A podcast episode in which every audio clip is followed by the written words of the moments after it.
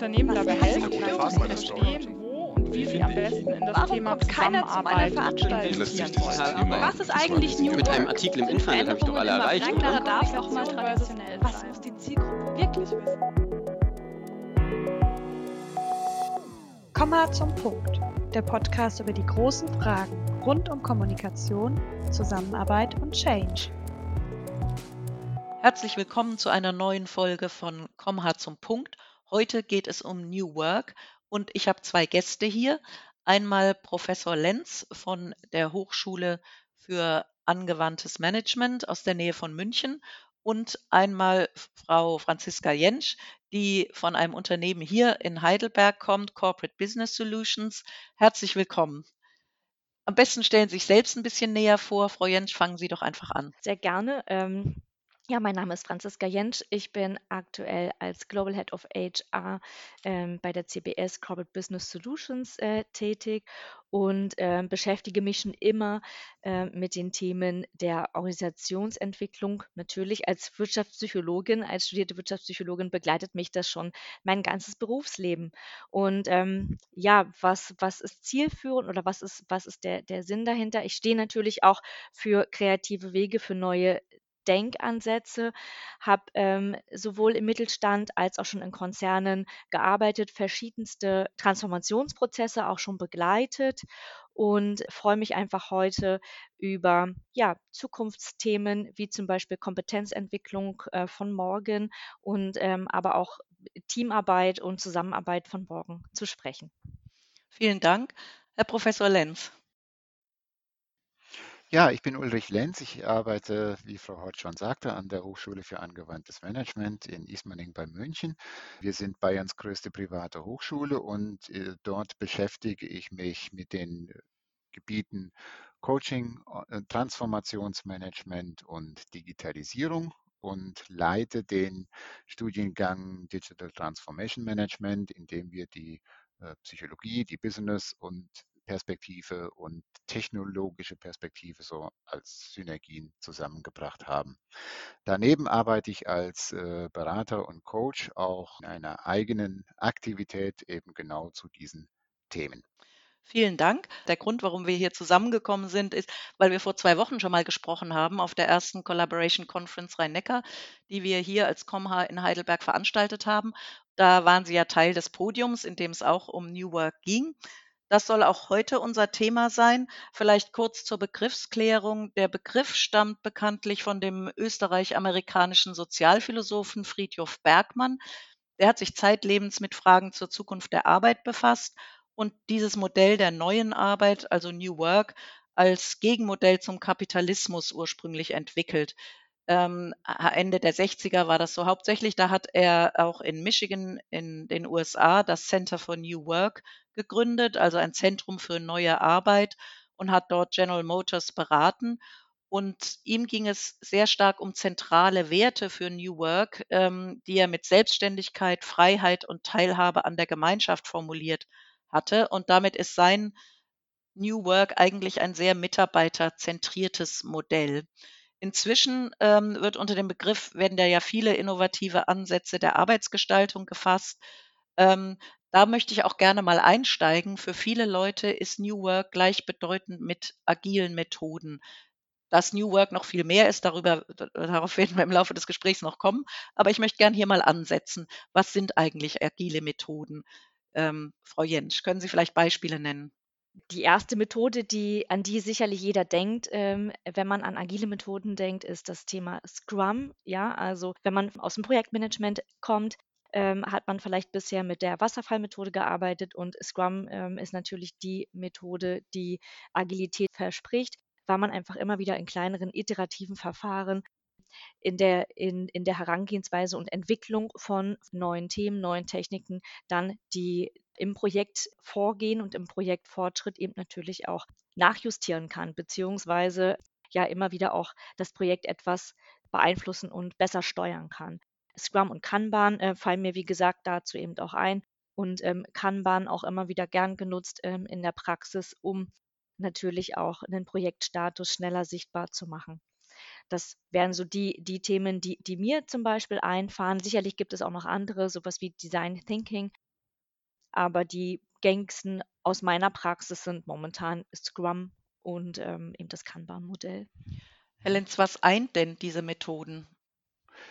Meines Erachtens eint diese Methoden die Orientierung an den Wünschen und Anforderungen des internen oder des externen Kunden. Viel mehr als bisher beziehen wir die Kundenanforderungen nicht nur ein, sondern machen sie zum Maßstab unseres Handelns. Und insofern ähm, glaube ich, dass wir jetzt die Riesenchance haben, mit diesen agilen Methoden tatsächlich auch die äh, Kundenwünsche wirklich zu respektieren, zu akzeptieren und in konkrete Wertschöpfung umzusetzen. Mhm. Sie haben jetzt stark die Kunden, den Kundennutzen, das engere Zusammenarbeiten ähm, mit dem Kunden und auch das Arbeiten an den Kundenentwicklungen ausrichten. Gleichzeitig haben wir gehört, der Begriff äh, stammt eigentlich aus einem mitarbeiterzentrierten Denken. Wo, wo kommt das jetzt zusammen?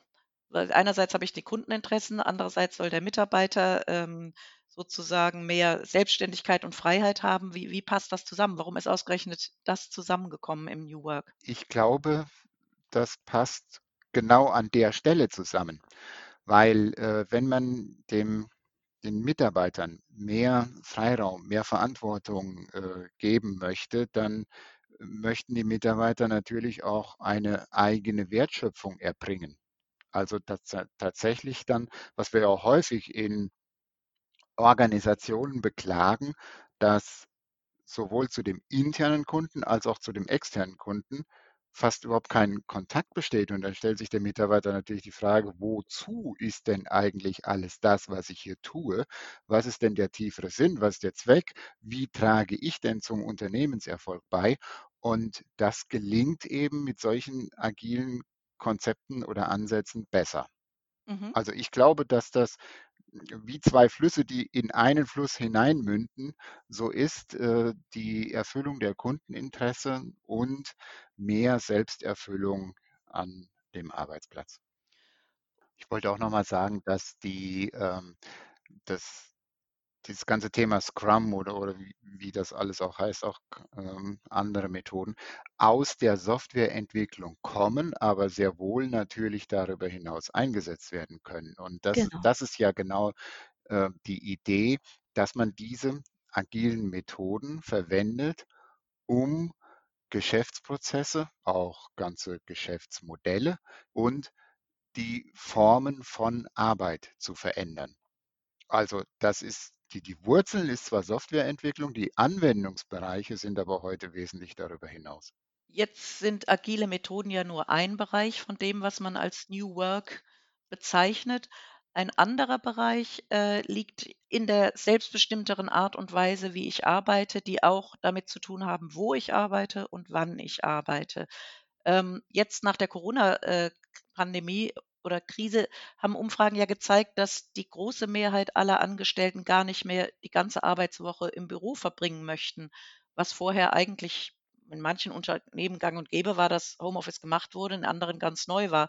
Und man stellt jetzt fest, dass der Wunsch tatsächlich von den Mitarbeitern auch kommt, ein bis zwei mindestens Tage Homeoffice in der Woche zu machen.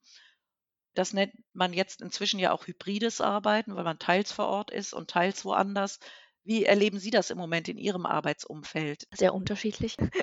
Das kann ich schon mal gleich, gleich vorwegnehmen. Natürlich ist das auch abhängig von, von der jeweiligen Persönlichkeit und vom jeweiligen Bedürfnis ähm, des Menschen. Aber grundsätzlich ähm, bemerken wir jetzt gerade bei der CBS, dass man sich gerne wieder auch mehr vor Ort trifft. Und wenn man sich hier trifft, im Büro. Also sprich, ähm, wenn die Leute zusammenkommen, dann suchen sie natürlich nach Austausch, nach Austauschfläche. Also auch da ähm, muss ein Wechsel oder ein, ein ja, einfach ein, ein Verständniswechsel ähm, stattfinden, dass eben der normale Büroarbeitsplatz, wie wir ihn vielleicht noch in den vergangenen Jahren kennen und lieben gelernt haben, dass es den so vielleicht zukünftig auch nicht mehr geben wird, sondern dass man eher Raum schafft, Raum für Zusammenkünfte, Raum, um Workshops durchzuführen, Raum, um sich auszutauschen und zukünftig eher noch mehr aus dem mobilen Arbeiten, aus dem Flex-Office, aus dem Homeoffice arbeiten wird. Erleben Sie das ähnlich, Herr Lenz? Äh, ja, also ich, äh, in, in, insbesondere in meinen äh, Beratungsprojekten ist es halt so, es kommt immer sehr auf die Branche an. Ne? Das ist äh, in, in Service Units im weitesten Sinne, beispielsweise in Unternehmensberatungen etwas anders wie in produzierenden Unternehmen. Klar, in der Produktion selber muss ich natürlich vor Ort sein, aber in den Nahtstellen zu der Produktion, also beispielsweise Konstruktion, Entwicklung ähm, und, und Produktionssteuerung oder solche äh, Themen, da stellt sich dann schon die Frage, wie gestalten wir da zukünftig Arbeit aus Unternehmenssicht? Da werden wir sicherlich noch dazu kommen. Aber aus Mitarbeitersicht jetzt mal geschaut, ähm, da äh, sehe ich auch ganz unterschiedliche Formen. Und ich denke ebenfalls, dass es jetzt darauf ankommt, die unterschiedlichen Arbeitsformen gut nebeneinander praktizieren zu können. Also dieses hybride Arbeiten, das sowohl in zeitlicher Hinsicht hybride ist, also weiß ich nicht, montags arbeite ich lieber zu Hause und am Dienstag und Mittwoch fahre ich ins Büro beispielsweise, ähm, oder eben halt auch von der Teamzusammensetzung, also sozusagen der, der ganzen ähm, Organisation her unterschiedlich ist. So mag es denn ähm, einzelne Teammitglieder geben, die permanent lieber von zu Hause aus arbeiten und andere, die permanent lieber vor Ort sind. Also da kommt auf Unternehmensführung und Führungskräfte einiges zu, um das auch tatsächlich gut gestalten zu können. In der Tat. Und einer, der sich jetzt speziell mit den Anforderungen an Führungskräfte beschäftigt, ist der Personalleiter von SAP Deutschland, Kawa Yunosi. Und der hat uns verraten, wie sich die Rolle der Führungskräfte ändert, wenn Teams zunehmend hybrid oder remote arbeiten. Unter uns gesagt. Kawa Yunusi macht keinen Hehl daraus, dass hybrides Arbeiten für die Führungskraft anstrengender wird. Auf Empathie und gute Kommunikation kommt es an.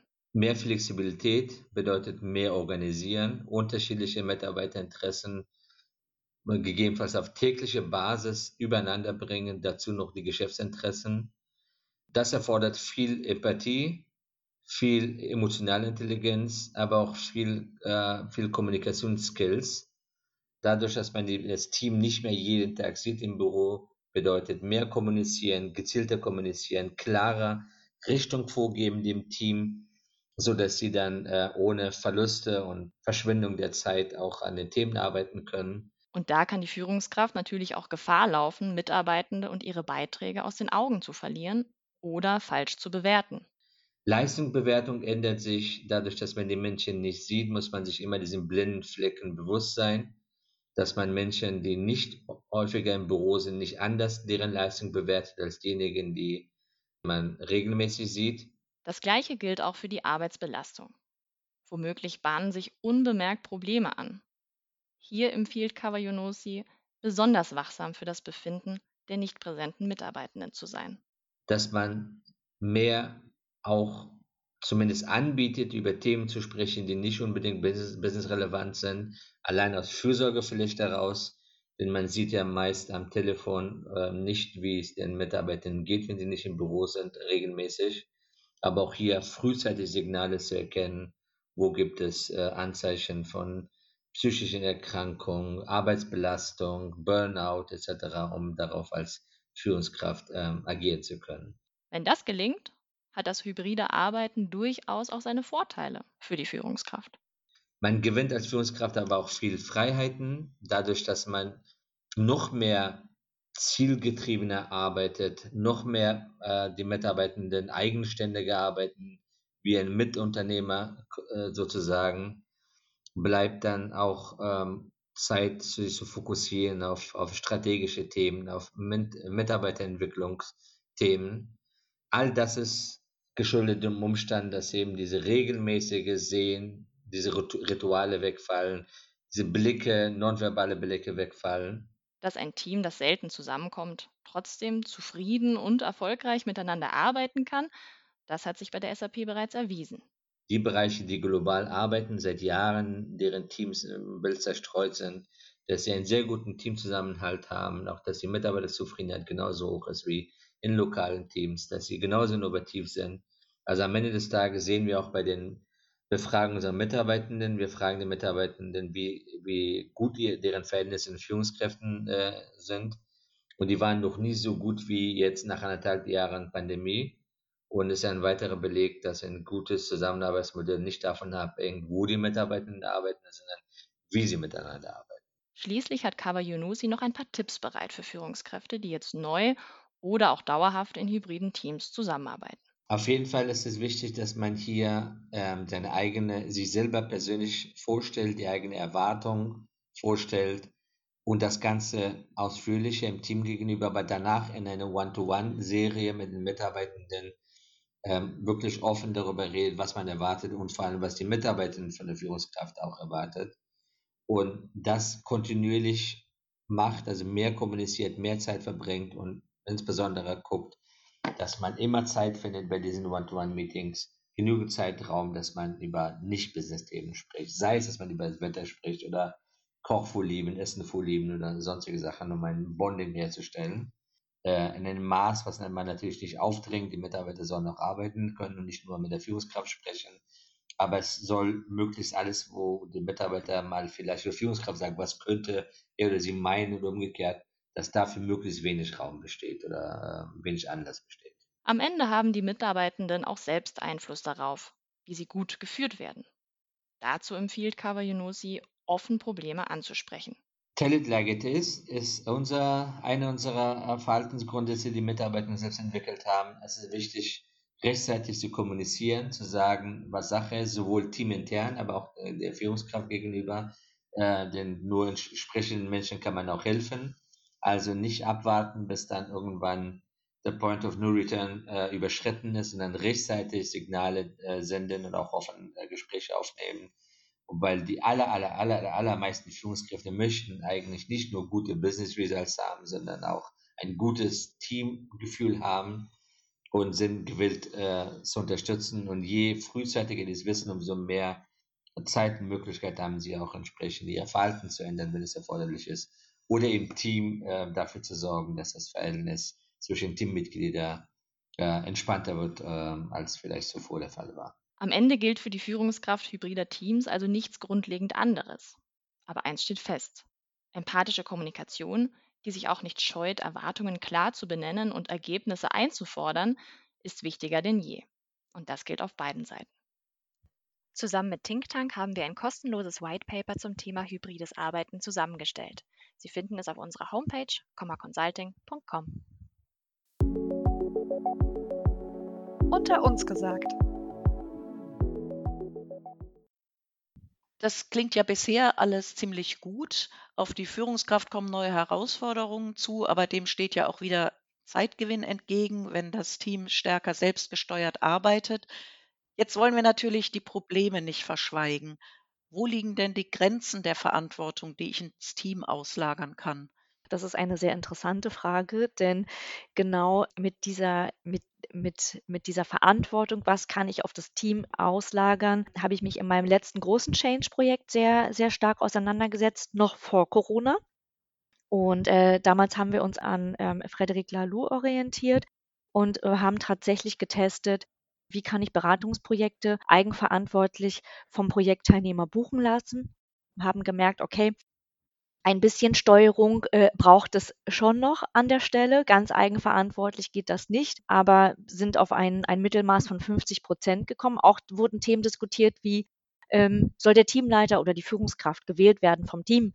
Ja, oder ähm, soll man eben auch Gehaltserhöhung etc. im Team besprechen und ja, vergeben und ähm, wählen lassen. Und wir haben damals gemerkt, das ist jetzt natürlich auch schon vier Jahre her, dass äh, wir damals in, der Organisation noch nicht so weit waren. Und ähm, was kann ich an Verantwortung ähm, übergeben? Oder beziehungsweise wo sind die Grenzen gesetzt? Ich glaube, überall da, wo vielleicht auch nochmal so eine persönliche Note mit reinkommt äh, und wo es, wo es vielleicht dann doch eine Entscheidung von einer Führungskraft braucht, da ist dann eben auch die natürliche Grenze einfach gesetzt. Vielleicht auch in Konfliktsituationen, wo muss die Führungskraft auch eingreifen, beziehungsweise vielleicht unterstützen, dahin führen, ja, enablen und, und ermöglichen und ähm, Grenzen gesetzt, eben überall da ähm, bei Mitarbeitern, wo eben vielleicht auch nicht klar ist, was ist jetzt genau der Verantwortungsbereich, also wo vielleicht auch eine Transparenz herrscht. Eine hohe Transparenz ist wichtig, ähm, um Eigenverantwortung zu fördern, genauso wie Verantwortlichkeiten ganz klar zu definieren und auch Befugnisse ähm, zu schaffen, sei es durch Zeichnungsregelungen oder was auch immer, also wie das, wie das Unternehmen gerade auch organisiert und strukturiert ist. Ja, ich würde gern mal an diesem Beispiel bleiben, weil das ist, glaube ich, so was, was wir uns alle sehr schlecht vorstellen können. Ähm, so Sachen, wo es so ein bisschen ans Eingemachte geht. Ich spreche jetzt über das Gehalt oder Boni oder sowas und soll jetzt im Team ähm, mich einigen, wie wir das in Zukunft handhaben. Ist das realistisch? Herr Lenz, haben Sie da Erfahrungswerte? Ob das oder ist Ja, es überhaupt sinnvoll, ist die Frage. Ich meine, was, was ähm, ist da der Vorteil davon? Was erreiche ich damit? also ich habe äh, zusammengearbeitet mit einem Unternehmen, was ähm, tatsächlich sehr stark so nach diesem äh, Holacracy-Organisation aufgebaut war, der Selbstverantwortung in den Teams, in den einzelnen Kreisen sozusagen. Und ähm, das lief auch soweit ganz gut, bis die Geschäftsführung entschieden hat, zu sagen, so jetzt dürft ihr auch die Gehaltsverhandlungen im, im Team selber machen. Ihr habt ein Budget von X für das ganze Team und jetzt dürft ihr sozusagen schauen, wie ihr das aufteilt.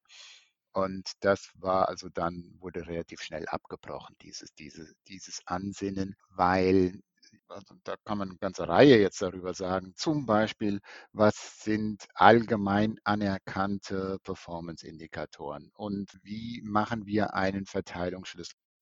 Können wir als Menschen unsere eigenen Interessen, Bedürfnisse, Wünsche, die ja damit immer mit hineinspielen, auch diese relative Vergleiche, na eigentlich bin ich doch besser als der, ein Vergleich, der ja eigentlich in einem selbstorganisierenden Team so gar nicht getroffen werden soll. Alles das können wir nicht so abstrahieren. Ja, und wir, wir sind da als Mensch damit drin.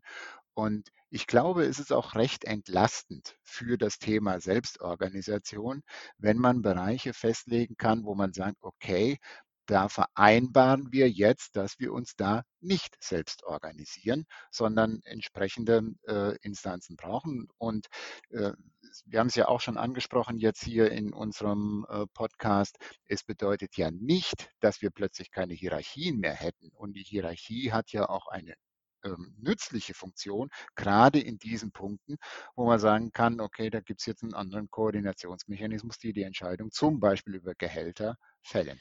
Das finde ich eine int äh, interessante Lösung des Problems sozusagen, dass man auch im Team so ein bisschen in die Meta-Unterhaltung geht und sagt: ein Stück weit ist unsere Eigenverantwortung so, dass wir auch selbst festlegen, wo wir wo die Grenzen unserer Verantwortung sind und wo wir uns einfach auch wünschen, dass da jemand anders Entscheidungen fällt. Also, dass man das sozusagen nicht unbedingt vorgeben muss von der Unternehmensführung, sondern ein Stück weit auch im Team, ähm, sich zumindest anhören kann und sagen kann, okay, wo seht ihr, wie weit könnt ihr mit eurer Selbstorganisation gehen und wo sagt ihr, hier ist Schluss, da brauchen wir einfach ähm, Hilfe von außen. Ähm, es ist ja, ja, darf, bitte? darf ich noch ein, wenn ich, Ja. darf, noch, noch ein schneller Gedanke dazu. Das Ganze ist natürlich ein zweischneidiges Schwert, weil ähm, ein Team kann ja auch Selbstverantwortung zurückdelegieren oder ablehnen, weil das Team einfach noch nicht so weit ist, ja, weil es also so viele Barrieren gibt und ähm, weil man sich der Selbstverantwortung eigentlich gar nicht stellen möchte. Und dann schwenkt man die weiße Fahne und sagt, äh, Chef oder Chefin, du musst wieder entscheiden. Und das, glaube ich, ist eine äh, große Herausforderung für alle, die mit Transformationsmanagement und, so, und, und natürlich auch mit Führung befasst sind, nämlich wie erkenne ich dieses Spannungsfeld zwischen, da können wir noch mehr Selbstorganisation lernen, indem wir uns selbst herausfordern und auf der anderen Seite, äh, wo sind objektiv Grenzen, wo es einfach keinen Sinn mehr macht. Das fände ich spannend. Ähm, Sie sagen, das Team ist vielleicht noch nicht so weit. Was braucht es denn, damit Teams sich gut organisieren? Wie, wie kommen Sie denn dahin, dass Sie so weit sind? Welche Erfahrungen haben Sie da gemacht, Frau Jentsch? Die Erfahrung habe hab ich durchaus im eigenen Team ja auch schon gemacht. Denn Menschen sind ja unterschiedlich. oder stehen an unterschiedlichen ja, Wegen gerade oder äh, Abzweigungen im, im Leben. Und nicht jeder möchte eigenverantwortlich auch handeln. Und ähm, wie bekomme ich Menschen in die Eigenverantwortung und in die Verantwortung, indem ich natürlich ähm, Themen, die bearbeitet werden, Inhalte, die bearbeitet werden, abgrenze, indem ich definiere, indem ich klar auch definiere, das ist jetzt dein, dein Beitrag, indem ich immer wieder auch, auch ähm, erläutere, was ist denn das Gesamtziel? Wo soll denn die Gesamt, also wo soll die Reise hingehen? Und was ist dein eigener Wertbeitrag dafür? Ähm, Herr Lenz, Sie haben das ähm, vorhin auch schon, schon angesprochen. Ähm, mit, ich, will, ich möchte jetzt nicht, nicht das Wort Purpose äh, hier, hier, bemühen, aber was ist denn der, was, was, was ist denn so das, das übergeordnete Ziel? Und warum tue ich das Ganze denn? Und das ist, glaube ich, der Schlüssel, äh, in dem ähm, ich immer wieder oder wir dann auch immer wieder für Transparenz gesorgt haben, eben genau heruntergebrochen haben, was ist der einzelne Beitrag und warum ist genau das auch so wichtig? Ja, wo ist der, der Schlüssel und was passiert vielleicht auch, wenn die Arbeit eben nicht gut oder nicht in diesem Maße ähm, erledigt wird? Was, was könnten Konsequenzen eben auch sein? Ähm, das heißt also auch, auch sehr klar zu sein, klar in der Kommunikation, konsequent zu sein, konsequent zu handeln, damit eben auch die Mitarbeiter sich ja darauf verlassen können, eine verlässliche Komponente in dieser sehr äh, in dieser sich sehr stark verändernden äh, Umgebung ja auch ähm, bekommen durch uns als Führungskraft ja, meine Erfahrung ist einfach, ähm, Stück für Stück das eben auf individuell auf den Mitarbeiter eben runterzubrechen, das nicht nicht, äh, für das gesamte Team eben zu machen, sondern sich wirklich jeden Mitarbeiter individuell da auch, ähm, anzuschauen, auf die Bedürfnisse auch einzugehen, um dann zu zu schauen, ähm, so wie so eine Mini-Standortbestimmung, wo steht denn jeder Einzelne und wie weit ist denn auch jeder Einzelne schon, un um eben auch die Themen eigenverantwortlich, ähm, zu übernehmen. Genau. Und der Grad ist sehr schmal, ne? Also auch, auch äh, ich habe schon überfordert, ja, sicherlich. Und äh, da muss man eben sich selber auch immer wieder reflektieren, ähm, um eben die Mitarbeiter auch nicht zu überfordern mit dieser Eigenverantwortung. Mhm. Ich würde das alles nochmal äh, ergänzen wollen mit der ähm, Annahme, dass wir als Führungskräfte und als, als äh, äh, Berater äh, uns auch viel stärker noch mit dem ganzen Thema Teamdynamik befassen müssen. Also auf der individuellen Ebene, klar, wir müssen die Mitarbeiter, und das ist ja auch die Riesenchance jetzt durch diese hybriden Arbeitsmodelle, äh, dass wir den Mitarbeiter individuell ansprechen und sagen, so, das, was sind jetzt sozusagen meine Anforderungen an dich, aber eben auch das Team als Ganzes verstehen und äh, die Interaktionen, die, die Art und Weise der Kommunikation, der Zusammenarbeit in dem Team ähm, ja, entwickeln. Das ist äh, für mich ein dynamischer Prozess, wo ein Team am Anfang vielleicht sagt, wir haben Angst jetzt mehr, mehr Selbstorganisation, Hilfe, ja, will das Unternehmen äh, da jetzt einfach nur die Verantwortung auf uns abdrücken, ja, und die äh, Führungskräfte, die schlagen sich in die Büsche oder so, sondern äh, tatsächlich dann auch einen Prozess bewusst zu gestalten, ein Prozess der Teamentwicklung, wo man sich schrittweise auch mehr Selbstorganisation zutraut. Und wir sollten auch vermeiden, als, als Führungskräfte von Anfang an einen Widerspruch zu, zu organisieren, indem wir sagen, so und Team X, du kann, bist jetzt mehr selbst organisiert und du sollst jetzt dieses und jenes tun. Ja, aber dann ist das schon ein Widerspruch in sich, ich plädiere eher dafür zu sagen, okay, so können wir uns ähm, Hybrid Work vorstellen. So, so könnte es sein und dann die offene Frage zu stellen, welches Team möchte es denn mal ausprobieren? Also viel stärker so diese auch experimentelle Haltung, einfach mal äh, eine Möglichkeit anzubieten, und dann mal zu schauen, wie viel Resonanz haben wir denn schon in der Organisation, wer möchte es ausprobieren. Und da gerade habe ich äh, jetzt auch gerade in jüngster Zeit äh, Unternehmen kennengelernt, die das also schon, schon sehr, sehr gut machen, die also dann so quasi wie so einen Aufruf machen. Wer möchte es ausprobieren und äh, dann natürlich auch über die Erfolge zu berichten, um die ganze Geschichte zu skalieren. Mhm.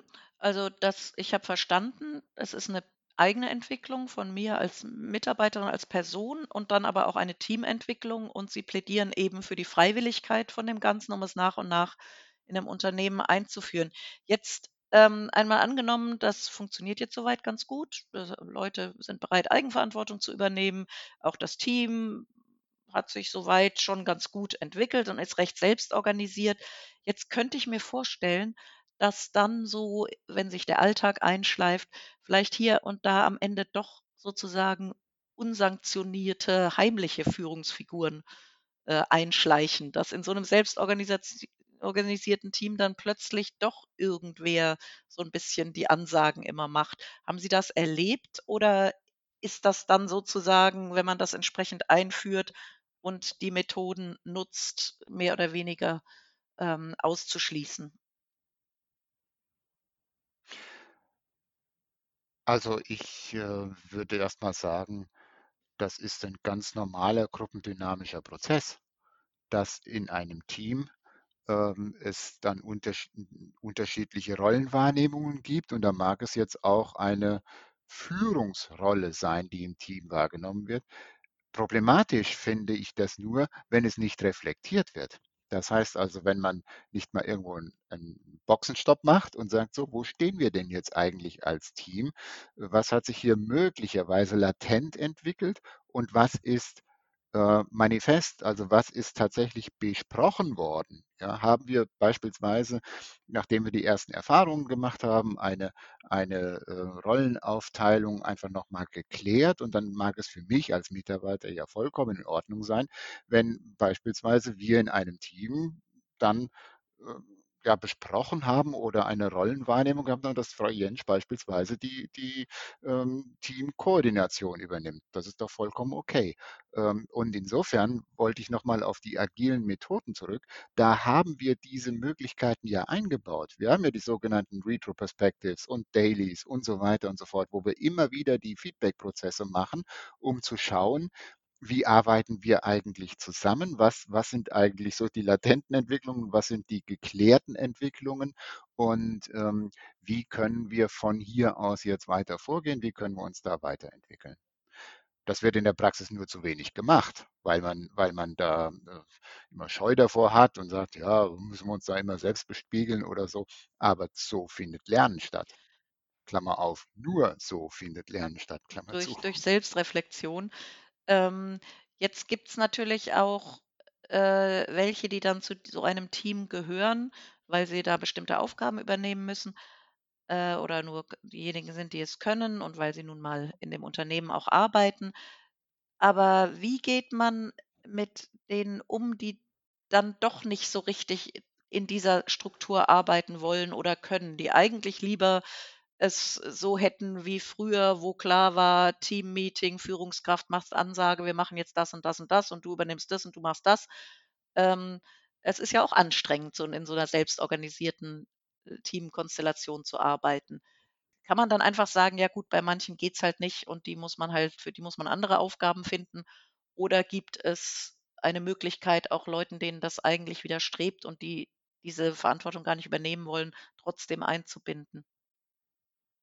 Da muss man ganz stark auch nochmal darauf einfach schauen, wie klar habe ich Dinge eben auch formuliert und äh, wie stark habe ich eben natürlich auch äh, äh, nicht nur das Team, sondern auch jeden Einzelnen abgeholt an der Stelle.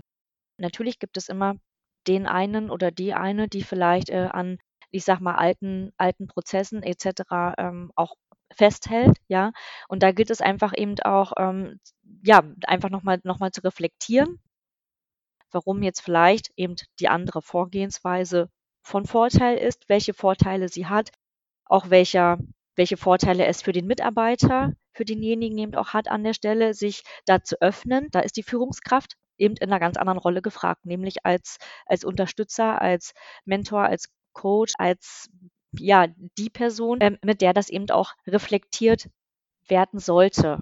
Ja, sollte. Also das ist, auch das ist leider nicht immer möglich, ja, weil alle stecken irgendwie in Projekten, in Themen, sind, ähm, sind vollgepackt mit Arbeit. Das ist das, das Thema, Herr Lenz, was Sie, was Sie gerade auch angesprochen haben. Ähm, wie, inwiefern kann sich eben die Führungskraft auch darum kümmern, auch um diese Teamdynamiken etc., ähm, das Ganze eben auch, auch vernünftig zu steuern. Ähm, ich denke, Führung braucht viel mehr Zeit und viel mehr Raum Ja, also ähm, gerade dieses Thema ähm, auch Selbstreflexion im Team zu ermöglichen ähm, und und ähm, das Team eben zu entwickeln und äh, jeden Einzelnen auch zu entwickeln und zu fördern, braucht einfach viel mehr Führungsraum, also Raum für die Führungsrolle an der Stelle. Und die wird, also das ist zumindest meine Erfahrung, die wird jetzt in, in sehr wenigen Unternehmen ähm, einfach so auch gesehen.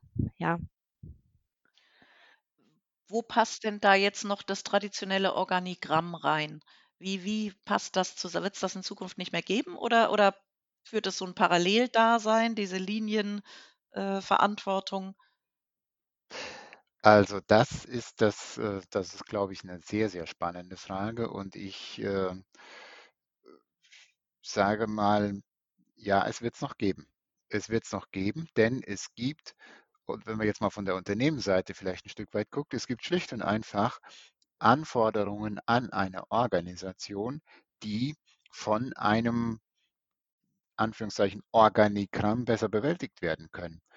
Nehmen wir alles das, was äh, standardisierte, repetitive Prozesse sind, wie beispielsweise Autos bauen oder so. Ja, das, äh, da wird, da, wo man eine relativ starke äh, Koordination braucht und ähm, dafür ist Hierarchie äh, zumindest nach wie vor sinnvoll. Es wird halt auch nicht nur hybrides Arbeiten geben, sondern auch hybride Organisationen. Das heißt, äh, es wird auch ganz ein Nebeneinander unterschiedlicher Organisationsformen geben, wie wir es ja heute auch in vielen Unternehmen schon sehen. Da gibt es Innovation Hubs und, und, und entsprechende Cluster äh, und es gibt die Hierarchie. Ich glaube, es ist viel mehr die Frage, äh, wie kriege ich das Ganze dann koordiniert, als die Frage, ob wir zukünftig noch Hierarchie haben. Denn nochmal unterstrichen, Hierarchie hat auch Vorteile. Und ähm, es, es wird in der heutigen Komplexität, glaube ich, nicht so ein entweder dieses oder jenes geben, sondern das gilt für Führung, das gilt für Organisation, das gilt für agiles Arbeiten. Jetzt auch, wie wir es herausgearbeitet haben, hybrides Arbeiten ist ja auch schon eine Mischform. Und da wird, so wird es dann auch für Organisationen sein. Und die Anforderungen, die dann bestehen, die berühmte Arbeit am System, die geleistet werden muss, um diese unterschiedlichen Organisationsformen, damit mir der Laden nicht auseinanderfliegt, äh, um die irgendwie in einem Dach zusammenzubringen und die jeweiligen Vorteile zu nutzen, ich glaube, das wird eine ganz wesentliche Herausforderung sein. Da sagen Sie was. Ähm, das ist ein gutes Schlusswort. Also wir haben gehört heute, wir sind bei dem New Work-Begriff gestartet, der von Friedhof Bergmann geprägt wurde, Ende der 60er Jahre, wo der Blick eher auf den einzelnen Mitarbeiter war, auf die Selbstständigkeit, die Freiheit und Teilhabe. Wir haben gehört, dass es unter dem Begriff New Work inzwischen viele innovative Ansätze gefasst werden, dass es neue Methoden gibt, die aus der Softwareentwicklung stammen, aber auch auf ganz andere Prozesse und Funktionen inzwischen angewendet werden, dass die eigentlich eher aus der Kundenorientierung stammen, aber das sehr schön zusammengeht, weil wenn ich als Mitarbeiterin kundenorientiert arbeite, äh, verstehe ich auch besser, was mein Beitrag zum Ganzen ist. Wir haben gehört, dass zu New Work auch hybrides Arbeiten gehört, ähm, was wieder neue Anforderungen an Team und Führungskräfte setzt. Wir haben gehört, wie wir uns dem so langsam nähern durch eine persönliche Entwicklung, aber auch eine Teamentwicklung. Und ich denke, das ist ein ganz wichtiger Punkt, dass wir hier einfach sehen müssen, das geht nicht von jetzt auf gleich, indem ich einfach mal eine neue Methode mache, sondern dass das Zeit kostet. Und zum Schluss haben Sie jetzt noch äh, beobachtet, Herr Lenz, dass nicht nur die Teams hybride werden, sondern die ganzen Organisationen hybride werden und ähm, dass da einfach auch das die Zeit braucht und die Entwicklung braucht, weil es einfach kein Entweder-Oder, arbeiten wir mit Hierarchie so wie früher oder mit Selbstorganisation oder Holokratien, sondern es wird aus gutem Grund immer ein Miteinander geben. Ich danke Ihnen sehr herzlich für diesen Überblick und ich glaube, wir haben genug Themen übrig, um uns eines Tages wieder zu unterhalten und dann den Blick ähm, auf die gesamte Organisation zu werfen. Vielen Dank, Professor Lenz und Frau Jentsch. Das war Komma zum Punkt, ein Podcast von Komma Consulting. Vielen Dank fürs Zuhören.